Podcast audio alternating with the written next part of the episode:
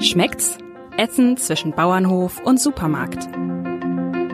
Der Ernährungspodcast des Hamburger Abendblatts. Herzlich willkommen, liebe Hörerinnen und liebe Hörer.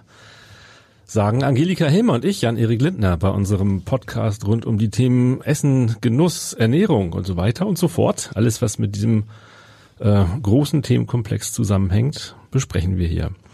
Und wir haben Besuch aus Elmshorn. Anne-Dore Knag ist bei uns. Herzlich willkommen. Ja, hallo auch von meiner Seite. Vielen Dank für die Einladung. Anne-Dore Knag ist, äh, leitet die Produktentwicklung bei Peter Köln, auch bekannt als Köln Flocken. Und schon ist klar, worum es geht, rund um den Hafer, die Haferflocken, Müslis, Haferdrinks, was auch immer. Äh, seit 1820 verarbeitet das Unternehmen in Elmshorn Hafer zu Kölnflocken. Später kamen weitere Produkte hinzu, Müslis und Cerealien und jüngst Speiseöle und Pflanzenfette. Heute wird das Familienunternehmen in siebter Generation geführt und hat 390 Mitarbeiterinnen und Mitarbeiter. Ja, mit Haferflocken, das ist ja ihr Hauptprodukt bis heute, ist die Firma groß geworden. Sind die eigentlich wirklich gesünder, besser als Produkte aus anderen Getreide? Also, dass es sich beim Hafer um eine andere Getreideart handelt, das können Sie schon auf den ersten Blick sehen, wenn Sie es auf dem Feld wachsen sehen. Er ist ein Rispengetreide, der Hafer, während ja der Weizen oder der Roggen an Ähren wachsen. Und dieses Rispengetreide geht bei uns in die Schälmühle und wird dort immer, und das ist das Besondere am Hafer, zu Vollkornprodukten verarbeitet. Ähm, für Menschen, die Weizenmehl meiden müssen, aus welchen Gründen auch immer, ähm, ist das wahrscheinlich eine gute Alternative, oder? Ähm, der Hafer hat, wenn wir jetzt in Richtung äh, Zöliakie, also Glutenunverträglichkeit denken, weniger Gluten und auch anders zusammengesetztes Gluten. Ähm, wenn wir in, an Hafer in der glutenfreien Ernährung denken, ist aber auch ganz wichtig, dass er während des Wachstums auf dem Feld und während der Ernte und der, des Transports und auch der Verarbeitung nicht mit anderen Getreiden in Berührung kommt. Das heißt, jemand, der auf glutenfreie Ernährung achtet, darf auch wirklich nur glutenfreien Hafer essen. Sie sagten ja eben, dass Hafer per se ein Vollkornprodukt ist. Mhm. Ähm, verglichen mit anderen Vollkorngetreiden ist der eine Unterschied eben Gluten, fast frei oder anders. Gibt es sonst noch irgendwelche Unterschiede zu, zu anderen Vollkorngetreiden? Hafer hat einen ganz besonderen Ballaststoff. Das ist das sogenannte Beta-Glucan. Das gehört zur Fraktion der löslichen Ballaststoffe. Und dieses Beta-Glucan ist, wenn Sie bestimmte Mengen davon am Tag essen, also zwei Portionen Haferprodukte am Tag, ähm, ein, eine gute Möglichkeit, den Cholesterinspiegel auf einem normalen Niveau zu halten oder sogar aktiv zu senken. Wie ist das mit Hafer, wenn ich jetzt ein Rezept habe, Es ist gerne ja auch mit Weizenmehl kann ich das eins zu eins dann auch durch Hafer ersetzen, wenn ich mich also etwas äh, bewusster und, und gesünder ernähren möchte. Mhm. Das Gluten ist auch der sogenannte Kleber, also das Klebereiweiß, was beim Backen dafür zuständig ist, dass das Gebäck aufgeht und seine Struktur bekommt. Und das ist auch der Hintergrund, warum Sie gut beraten sind, ungefähr ein Drittel des Mehls im Rezept durch ein Haferprodukt auszutauschen. Dann haben Sie das Vollkornprodukt Hafer drin. Sie haben den auch nussigen hafertypischen Geschmack dabei und auch wirklich ein, ein wirklich, ja, ein, ein tolles Rezept. Und für Leute, die eben glutenunverträglich äh, sind, äh, reicht dann ein Drittel ja nicht. Was die anderen zwei Drittel da bin ich jetzt nicht so die Spezialistin, aber mhm. dann lohnt es sich wirklich auch, sich mit anderen Produkten auseinanderzusetzen, zum Beispiel mit Maisprodukten und zu schauen, wie das geht. Aber es gibt zum Beispiel auch Rezepte für reine Haferbrote, wo es gar nicht darum geht, dass der, das Brot schön aufgeht, sondern das ist sehr kompakt. Und da ähm, gibt es Rezepte, die Sie zum Beispiel auch bei uns auf der Homepage finden. Es gibt ja unglaublich viel mittlerweile mit und und aus Hafer. Ne? Früher war es ja eigentlich ein äh, Pferdefutter. Äh, mittlerweile, klar, Haferflocken mit Milch gibt es auch schon seit, seit langer, langer Zeit. Äh, Müsli ebenfalls und Kekse, Porridges kamen dann dazu. Äh, es ist eine echt eine Karriere, die äh, das Getreide gemacht hat, oder? Das ist tatsächlich so. Bis vor vielleicht 15 oder 20 Jahren war der Hafer eben eher so auf dem Status eines Grundnahrungsmittels und heute ist er ja im wahrsten Sinne in aller Munde und auch an vielen neuen Produktideen zu finden. Da, Sie sprachen ja gerade an, dass wir Porridges und Müslis auch haben, aber es gibt Haferdrinks und es gibt auch weitere Produkte, wo Hafer jetzt einfach auch Zutat ist. Zum Beispiel in, in Kuchen und Gebäck vermehrt. Und es, es gibt auch Schokoladen heute, die eine Haferzutat enthalten. Das wird sich ja wahrscheinlich auch auf den Absatz von Hafer oder den Konsum von Hafer in Deutschland auswirken. Ist er sehr deutlich gestiegen in den letzten Jahrzehnten? Also gerade im letzten Jahrzehnt sehr erkennbar, dass äh, eben einmal mehr Hafer von den Verbrauchern verzehrt wird, aber auf der anderen Seite natürlich auch immer mehr Haferprodukte am Markt zu erkennen sind. Das arbeitet Hand in Hand. Können Sie da so über einen dicken Daumen sagen, äh, ob sich's verdoppelt hat, verdreifacht oder? Also die Hafermühlen verarbeiten mehr als doppelt so viel insgesamt. Sind für die Pferde noch genug da? Das, was wir in, in Deutschland an Zusatz verarbeiten, das ist ausschließlich für die Ernährung gedacht und von daher ist das andere auf einem ganz klaren Niveau, was schon seit Ewigkeiten besteht. Haben Sie da eine Übersicht, wie viel Prozent oder wird mehr Hafer tatsächlich von dem, der angebaut wird, dann für menschliches Essen verwendet oder ist das doch weitgehend noch ein, ein, ein Futtermittel? Also was wir in den letzten Jahren in Deutschland äh, an Zunahme zu verzeichnen haben, geht ganz klar auch auf das Engagement der Hafermühlen zurück. So hat Köln zum Beispiel schon vor 20 Jahren angefangen, Haferanbau in Norddeutschland zu forcieren. Damals ging es darum, den Biohafer für die Schmelzflocken anzubauen. Wir haben aber auch weitere Bioprodukte. Wir sprachen eben auch über den glutenfreien Hafer. All das sind Initiativen von Köln in Norddeutschland. Und es ist auch unser Bestreben, dass mehr konventioneller Hafer, also für die Müslis oder äh, andere Produkte in Deutschland angebaut wird. Das heißt, das sind unterschiedliche Qualitäten, das der Futtermittelhafer und der äh, Lebensmittelhafer. Wir oder, oder sind das unterschiedliche Sorten richtig? Oder wie unterscheidet sich das? In Sorten bin ich nicht die Spezialistin, aber wir wenn wir Hafer für Kölnflocken verarbeiten, ist uns zum Beispiel ganz wichtig, dass das ganz helles, ganz heller Hafer ist und den kaufen wir tatsächlich auch aus Finnland, denn äh, die, dort hat der Hafer wirklich ideale Wachstumsbedingungen. In der, Im Frühling zur Aussaat ist die Witterung dort feucht und die langen Sommertage tun ihm eben auch sehr gut bei der Reife. Äh, das, die Feuchte und die Kühle, also es ist eher ein nordisches Getreide. Das können Sie unterm Strich sehr gut so sagen. Wenn wir die Anbaugebiete anschauen, sehen wir Skandinavien, wir sehen Deutschland, Osteuropa. Es gibt vereinzelt auch Haferanbau in Spanien oder Frankreich. Ähm, und etwas aus der Reihe nordisch ist dann noch Australien zu nennen. Aber das ist ja nun auch weit weg und von daher für uns nicht relevant. Feuchtkühles Klima ist ja das, was wir äh, absehbar immer weniger haben werden durch den Klimawandel. Also sowohl das Wasser, was ja für den Anbau gebraucht wird, ist so eine Sache, wie man jetzt gerade in Norddeutschland äh, erlebt.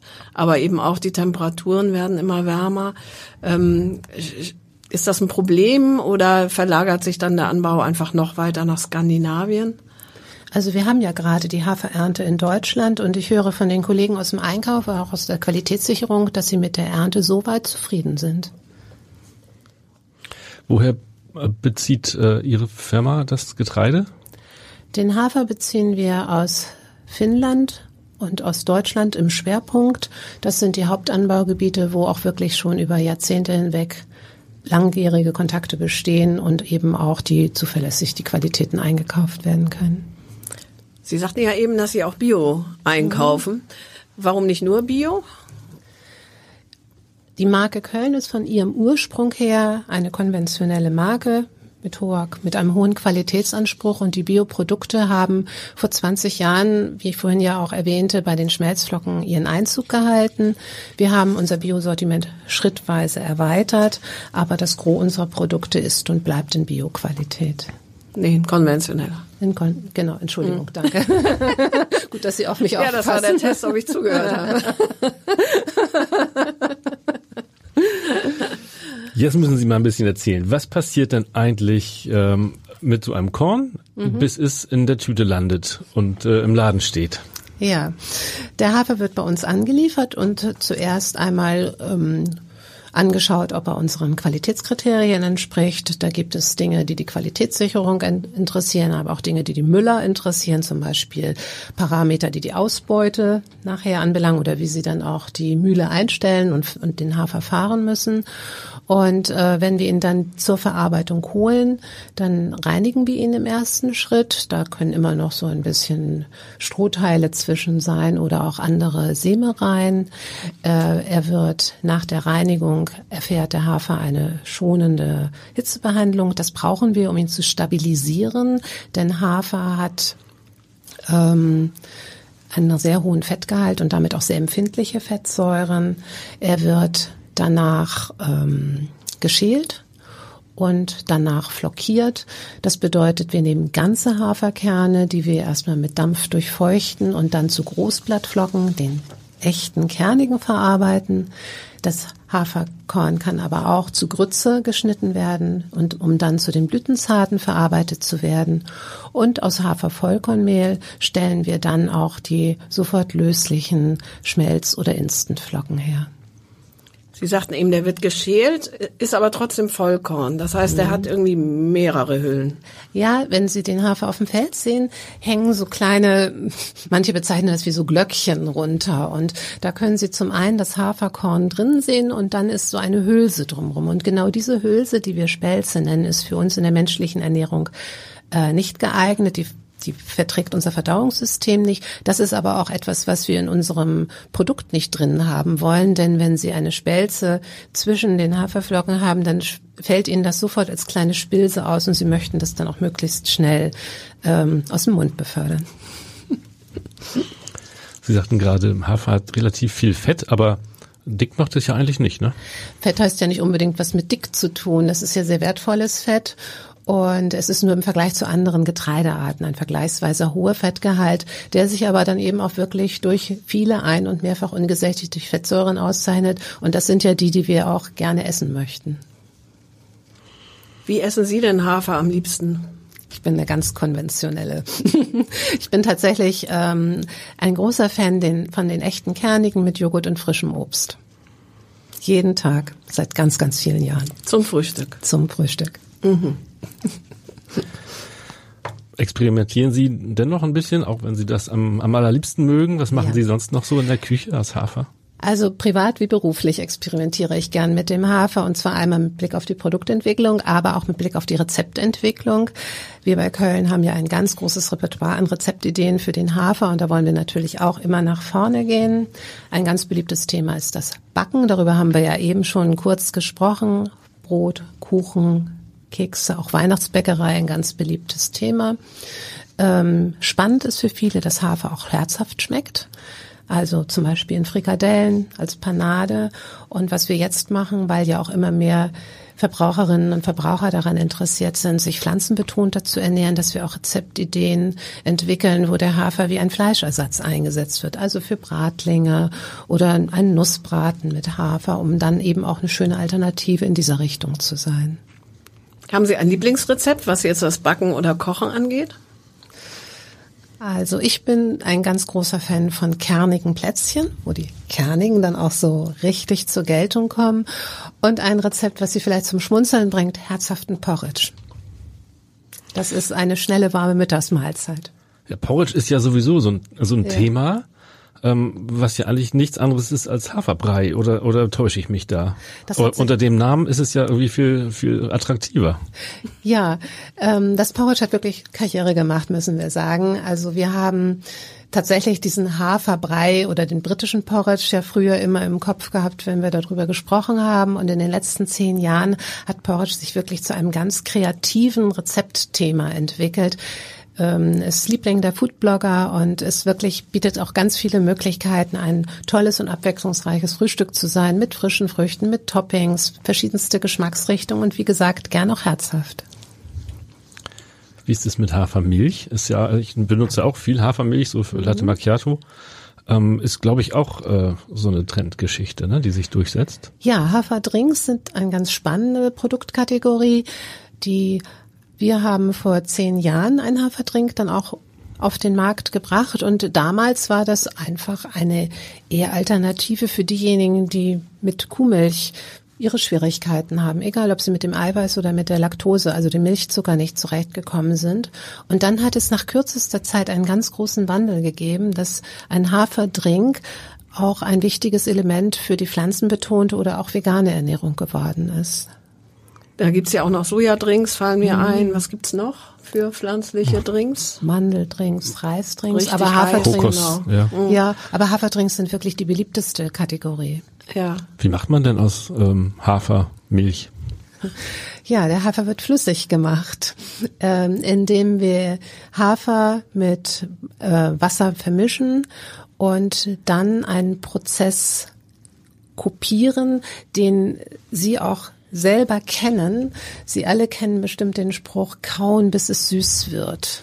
Das heißt, wir haben in unserem Mund Fermente, die die Stärke abbauen. Das gehört zur Verdauung. Und das, solche Fermente nutzen wir jetzt um die hafereigene Stärke zum Teil zu Zucker abzubauen, ihn damit auch leichter löslich zu machen. Und diese Haferbasis ist dann die Grundlage für den Haferdrink. Üblicherweise wird ein bisschen Sonnenblumenöl und auch Meersalz noch hinzugefügt. Es gibt ja aber auch Geschmacksrichtungen mit Kakao, mit Mandel, Barista-Varianten. Da ist heute wirklich ein ganz großes Portfolio am Markt zu sehen. Wohin könnte es denn noch gehen in der Zukunft? Also es geht schon weiter. Es gibt auch ähm, es gibt auch sogenannte Gurz, Hafergurz, die äh, Produkte, die der Milch nahestehen, aber keinen tierischen Ursprung haben, müssen sich ja anderer Bezeichnungen bedienen, aber es gibt auch Eis zum Beispiel auf Haferbasis. Ich glaube, da sind Fleischersatzprodukte, also da wird in Zukunft noch vieles Neues kommen. Und die Gurts sind Joghurts auf Haferbasis. Genau, mhm. auch eine Alternative für diejenigen, die eben lieber ein pflanzliches Produkt essen möchten. Und die sind schon am Markt oder arbeiten Sie daran? Andere arbeiten daran, das Andere sehen wir am Markt. Mhm. Spannend. Eigentlich ein äh, universelles äh, Lebensmittel, wenn ich das so richtig verstehe. Ja, ein echter Allrounder. Ja. So Haferdrink, ähm, Weizendrink gibt's ja nicht, ne? Also das ist dann schon auch eine Spezialität von von von dem Hafer, der Haferpflanze. Oder hat da einfach nur noch keiner Lust zu gehabt, sowas herzustellen? Ich weiß nicht, wie die Verbraucherschaft das nachfragt. Schlussendlich wird ja die Nachfrage vom Markt beantwortet. Mir ist tatsächlich nur bekannt, dass es Dinkeldrinks gibt. Ah ja, immerhin. Mhm. Geht also doch. Gehen tut es auf jeden Fall. Ich mhm. glaube eher, dass das etwas mit, mit der Nachfrage zu tun hat. Den Weizen brauchen wir fürs Bier. Ach so. Ja. Hm. ja, Frau Knack. Das war ein, ein äh, schneller, spannender Ausflug in die Welt des Hafers. Genau. Vielen, vielen Dank. Flockig. Ja, auch von meiner Seite vielen Dank, hat echt Spaß gemacht. Dankeschön. Weitere Podcasts des Hamburger Abendblatts finden Sie auf abendblatt.de slash podcast.